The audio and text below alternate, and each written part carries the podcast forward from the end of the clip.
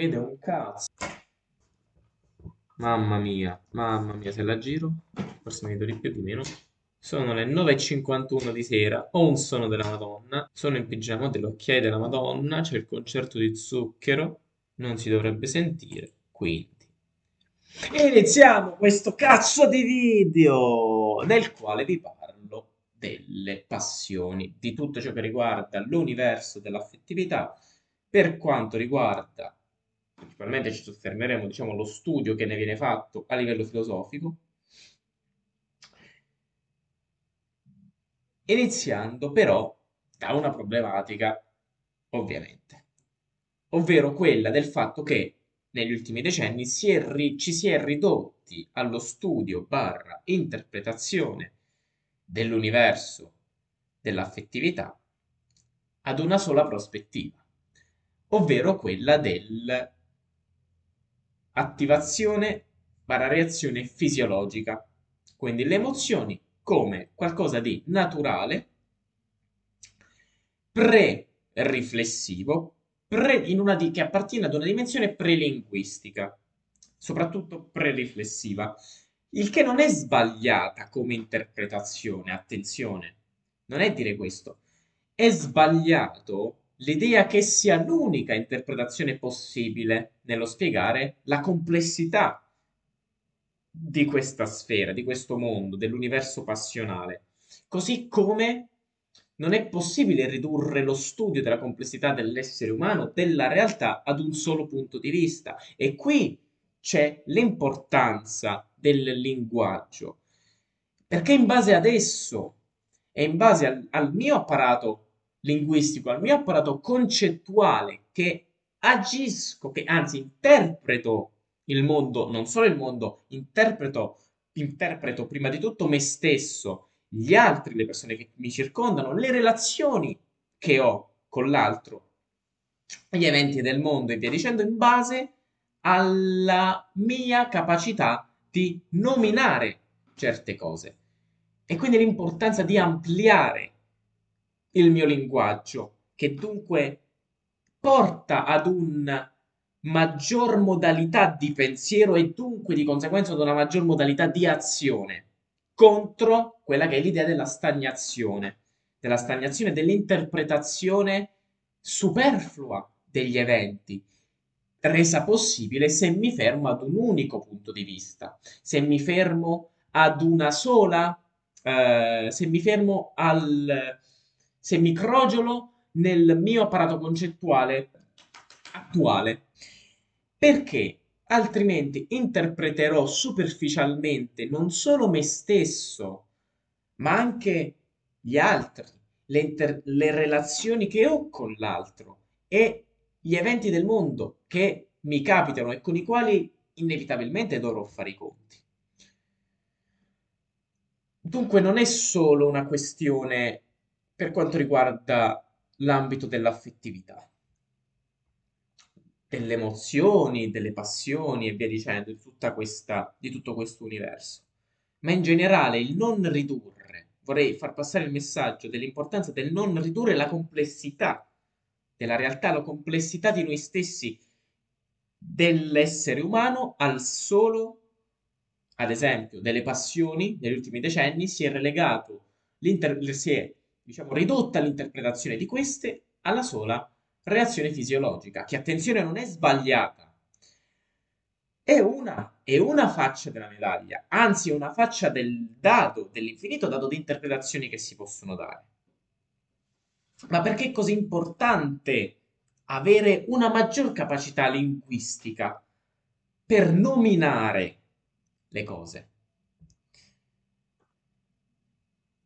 Perché è nominando che riesco a definire, a descrivere che cosa sento dentro di me, nella mia intimità, che cosa sta succedendo al di fuori di me, dunque che cosa sto vivendo, riuscire a dare un senso, una coerenza all'interno della mia conoscenza di ciò che sono, di ciò che sono in relazione all'altro, attraverso il linguaggio, attraverso la mia capacità di ampliare il mio linguaggio, ampliare i miei punti di vista e interpretazione del mondo. In questo modo, infatti, diventerò più consapevole.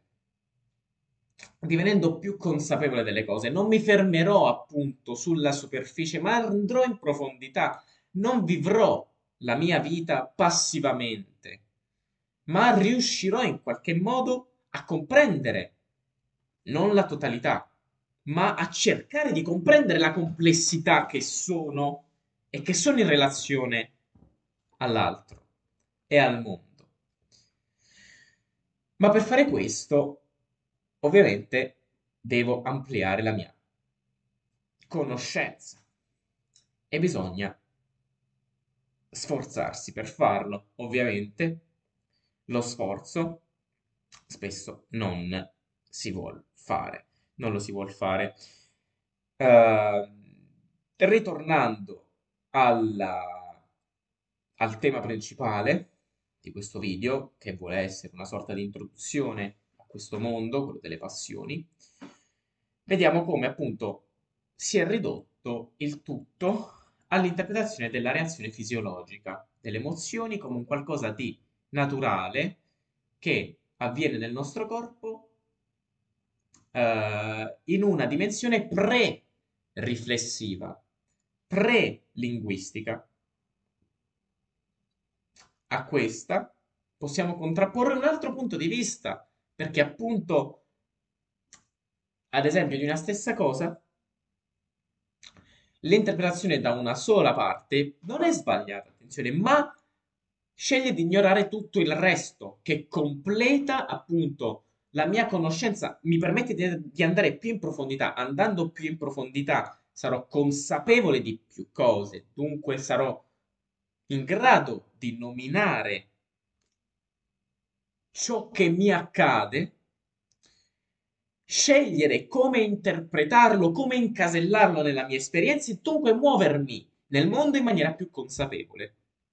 Quest'altra interpretazione può essere quella di Dumichel, che invece vede uh, le emozioni non come qualcosa di pre-riflessivo, di prelinguistico, ma come qualcosa di linguistico, di relazionale, perché è attra- secondo lui è attraverso la relazione che ho con l'altro che costruisco, mi costruisco e costruisco il nostro universo affettivo.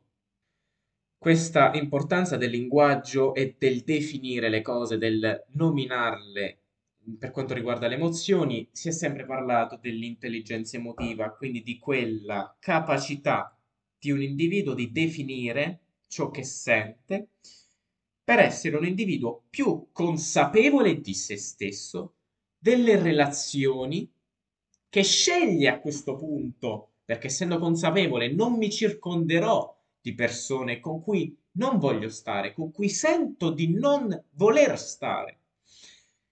Più consapevole di sé e delle relazioni che intraprendo e di ciò che anche gli altri sentono, la mia capacità quindi di entrare in empatia. Il, lo psicologo cardine, diciamo, di questa teoria dell'intelligenza emotiva è Goleman che però se vogliamo anche qui, se ci si ferma alla sola, su- alla sola sua interpretazione dell'intelligenza emotiva, non è sbagliata ancora, ma, come vedremo, porta, può portare ad un'interpretazione del, ad una visione delle relazioni e del proprio della propria, del proprio mondo emotivo anche un po' problematica. Perché? Perché dal suo punto di vista io conosco il mio mondo, il mio mondo interiore, lo nomino, lo definisco e già qua c'è una sorta di problematica perché definirlo vuol dire razionalizzarlo, vuol dire chiudere ciò che sento, ciò che sento in un determinato cerchio semantico E dunque, per qual è la finalità di razionalizzare ciò? È di gestire le emozioni. La gestione delle emozioni, delle emozioni implica il controllo. Il controllo per un, un mondo, diciamo, un modo di relazionarsi più performativo. Però per avere delle relazioni più sane e meno performative, perché inevitabilmente l'idea di dover raggiungere una, un certo livello di performance porterà con sé un carico emotivo ancora più grande. Per avere delle, delle relazioni più sane, si dovrebbe descrivere, mettere dunque, questo sempre tornando alla prospettiva di G. Michel, descrivere il mio mondo interiore. Io conosco, nomino, non per definire, ma per descrivere, quindi sposto tutto su un ambito conversazionale, su un ambito, su un, uh, un piano conversazionale che mi mette nella posizione di conversare con me stesso e con l'altro e creare la dimensione, il mio e il nostro universo affettivo con, assieme all'altro, ed è totalmente contro l'idea socratica del conosci te stesso. Non può esserci, secondo questo punto di vista, un conosci prima te stesso, uno stai là chiuso in camera a pensare chi sei, quindi vieni prima te, prima il singolo e poi successivamente posso andare in società. No, secondo Di Michel, è nella società e attraverso la relazione con l'altro ovviamente ampliando sempre la mia capacità di linguaggio per essere più consapevole di me, delle persone che mi, circo- che mi circondo, di cui mi circondo e via dicendo. Uh, mi sono perso, zio cane. Taglio. Dunque, costruire la dimensione affettiva con l'altro attraverso le relazioni con l'altro contro l'idea del conosci te stesso socratico e se vogliamo più vicino all'uomo è un animale sociale aristotelico. Posta dunque la problematica che riguarda il mondo dell'affettività, dell'essere, dell'aver ridotto l'interpretazione di queste ultime, lo studio di queste ultime da un punto di vista di azione del corpo, di reazione fisiologica somatica, c'è anche un'altra problematica, che è quella che riguarda il linguaggio, appunto, che riguarda i termini stessi.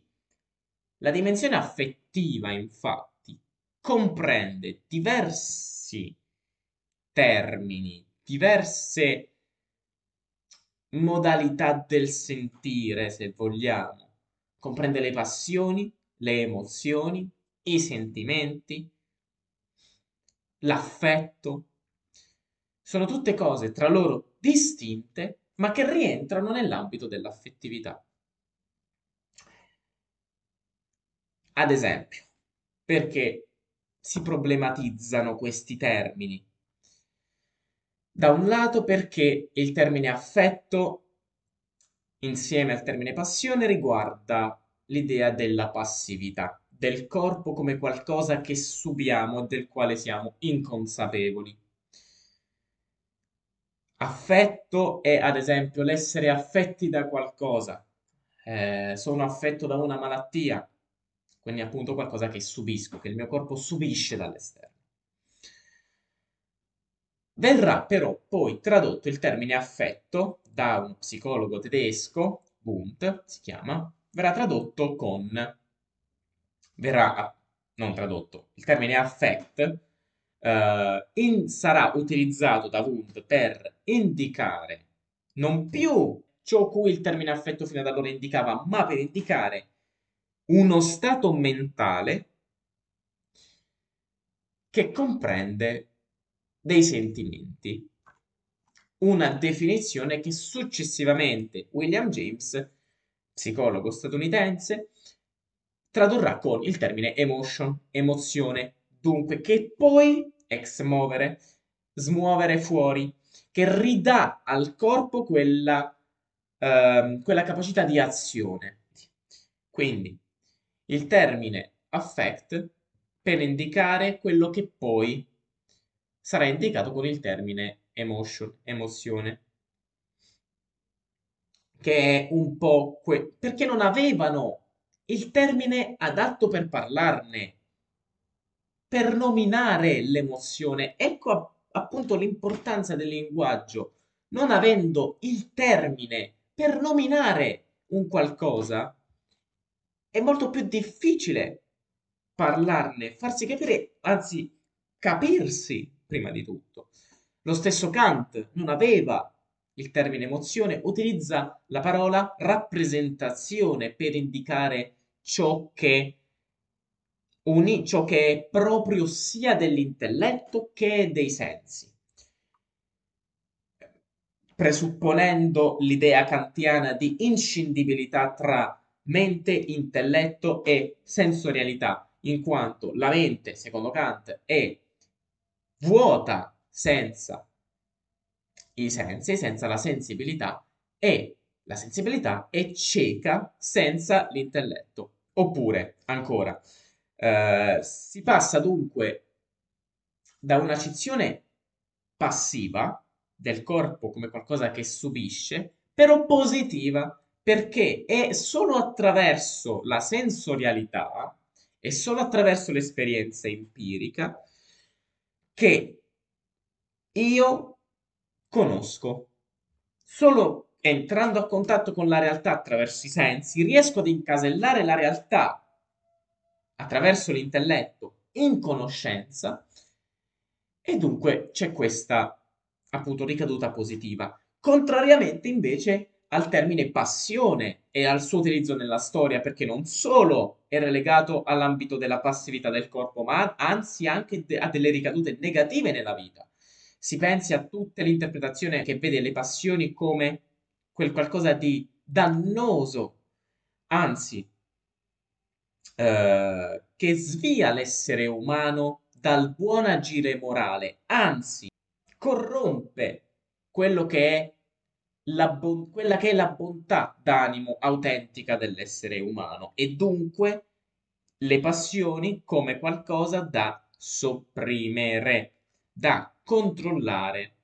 Ed è qui che inizia quella dicotomia, quel dualismo mente-corpo, emozioni, intelletto, razionalità, irrazionalità, emotività, passione. Il termine emozione, come già detto, da ex muovere, muovere fuori, termine inglese emotion, francese emotion, tutte implicano una, un movimento da parte del corpo, quindi un'azione da parte di esso.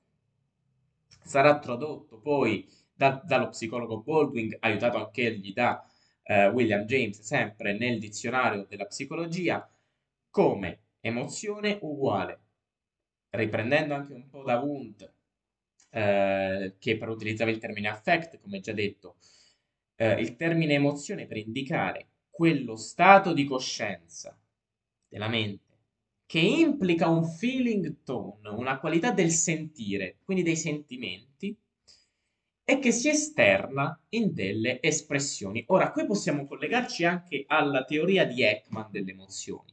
Ekman dice che le emozioni sono universali, sono uguali per tutti e sono perfettamente etichettabili, perché ognuna di queste ha delle caratteristiche che ne permettono il riconoscimento. È però una teoria molto essenzialista.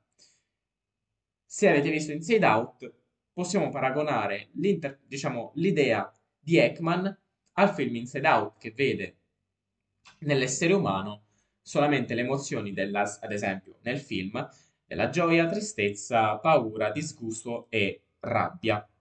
Ognuna delle principali caratteristiche poi si mescolano tra di loro.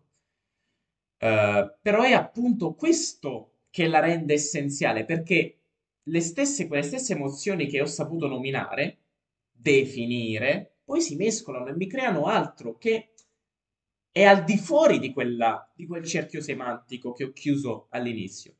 E dunque l'importanza, come dicevo, di ampliare il proprio raggio linguistico per poter non definire, perché è impossibile che, e qua torniamo al, alla dicotomia tra logos parola e logos anima, logos pensiero. Il mio linguaggio non potrà mai corrispondere a ciò che sento, mai, essendo esso stesso il linguaggio un simbolo e dunque un'approssimazione della realtà. Ma devo, la mia responsabilità è quella di cercare il più possibile di avvicinarmi alla descrizione di ciò che sento, di ciò che accade, di ciò che mi accade.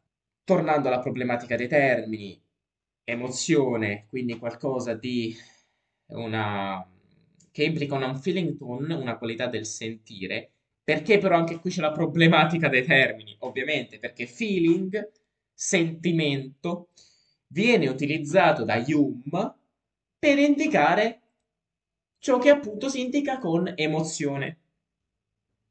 Hume utilizzerà la parola feeling, se lo, se lo si legge in originale, per indicare qualcosa che comprende sia la mente che l'emotività, che è l'ambito della sensorialità.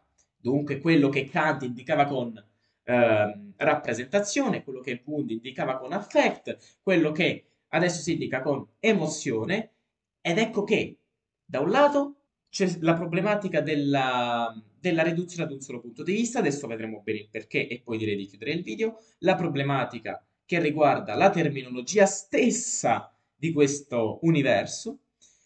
Per quanto riguarda l'interpretazione fisiologica, è da attribuire al, diciamo, ad una causa storica più che altro. Si parte dalla prima rivoluzione indust- eh, industriale, sì, si parte dalla prima rivoluzione scientifica, secondo cui eh, vi era Galileo Galilei, la rivoluzione copernicana e via dicendo, che eh, portano avanti l'idea secondo cui l'essere umano può effettivamente spiegare attraverso il linguaggio logico, matematico, attraverso la scienza, le leggi della natura, i fenomeni che, che regolano, eh, le leggi che regolano i fenomeni della natura, anche lo stesso Cartesio che porta eh, un approccio razionale scientifico al mondo delle passioni. Poi però, due secoli dopo, con la seconda, se vogliamo, seconda rivoluzione scientifica, con Darwin e la teoria evoluzionistica, ci dà quell'intuizione in più, ovvero del vedere le emozioni come quei, quegli stimoli funzionali alla sopravvivenza della specie umana e la coscienza come selezione come frutto dell'evoluzione in quanto ci dà la capacità di selezionare gli stimoli funzionali alla nostra esistenza, la capacità di problem solving. Dunque c'è questo dualismo mente-corpo, razionalità, sensibilità, coscienza ed emozioni che si continua a perpetuare riprendendo l'idea non è né il primato dell'intelletto né il primato della, dell'emotività, ad esempio nella, negli ultimi studi per quanto riguarda la nudge theory, ovvero l'idea secondo cui l'essere umano è totalmente incapace di prendere decisioni che siano proficue per se stesso e per la società. Perché? Perché è influenzato, non riesce, non può uh, emendare totalmente dalla propria capacità razionale il proprio mondo emotivo. Dunque relega la capacità razionale al di fuori di lui, a qualcun altro che scelga il suo posto. Nella Nudge Theory, nella Nudge Theory questo ha un, um, uno sviluppo diverso, ovvero l'idea del migliorare, ad esempio, non lo so, nelle scuole americane, la, um, l'alimentazione attraverso un eh, né un'imposizione né un divieto, ma attraverso una proposta gentile, attraverso la gentilezza. Eh, fatto sta che quello che ci interessa è il fatto che, nonostante si, da un lato si releghi la razionalità al di fuori di noi, però anche lì si deve presupporre che quello che sceglie al posto nostro sia razionalmente cartesiano, quindi razionalmente puro ed è impossibile. O con Darwin la razionalità, la coscienza prende un ruolo secondario, secondario non di importanza, ma secondario a livello evolutivo eh, nella specie umana, vedendola come frutto dell'evoluzione della nostra specie, dunque delle emozioni. Lo stesso Hume dirà che la coscienza è il più alto grado di istinto, di istinto animale. Fatto sta che questo dualismo si continua a, questa problematica si continua a perpetuare e nel prossimo episodio vedremo da un punto di vista esclusivamente filosofico come a partire da Platone, arrivando poi al, ai presupposti della prima rivoluzione scientifica, come si è evoluto questo, ehm, diciamo, lo studio, la, diciamo, lo studio di come la filosofia si è posta nei confronti di questo, eh, di questo dualismo, razionalità, mondo delle passioni. Spero che questo video vi sia piaciuto, nonostante tutti i tagli. Alla prossima. Che la forza sia con voi. Non c'entra un cazzo.